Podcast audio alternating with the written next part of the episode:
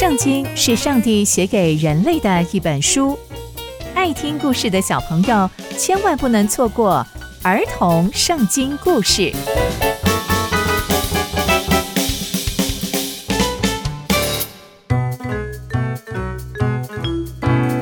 各位亲爱的大朋友、小朋友们，大家好，我是佩珊姐姐。小朋友们，今天佩珊姐姐要跟大家分享的故事是以色列百姓分地为业。我们在上一集的故事中知道，上帝带领着以色列人打赢许多场的战役，也占领了许多的土地。那接下来又会发生什么事情呢？让我们继续听下去吧。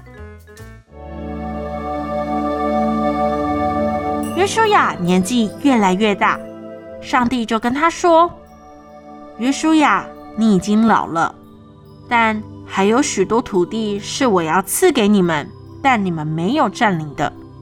不过你们不用担心，你就照着我所说的，我会把那些土地上的人赶走。你们就用抽签的，把这些土地分给以色列人九个支派和玛拿西半个支派吧。咦，为什么只有九个支派和玛拿西半个支派呢？原来早在还没穿越约旦河之前，在摩西那个时候，就把产业分给了流便支派，还有迦得支派以及玛拿西半个支派哟。所以以色列百姓总共是十二支派，小朋友们要记清楚哦。接着约书亚就照着上帝的命令，让各支派抽签分配土地。就这样，上帝把从前向他们祖宗发誓要应许赐给他们的土地赐给以色列百姓，他们就这样得了产业，也住在当中。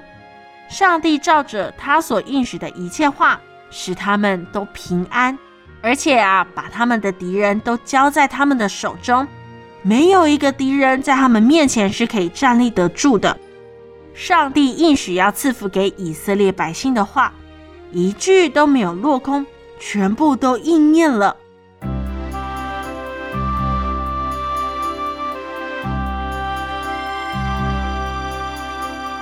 从今天的故事，我们知道上帝的应许从不落空。上帝从圣经里的创世纪、出埃及、立位记、民数记、申命记，到现在的约书亚记，上帝一步一步的带领着。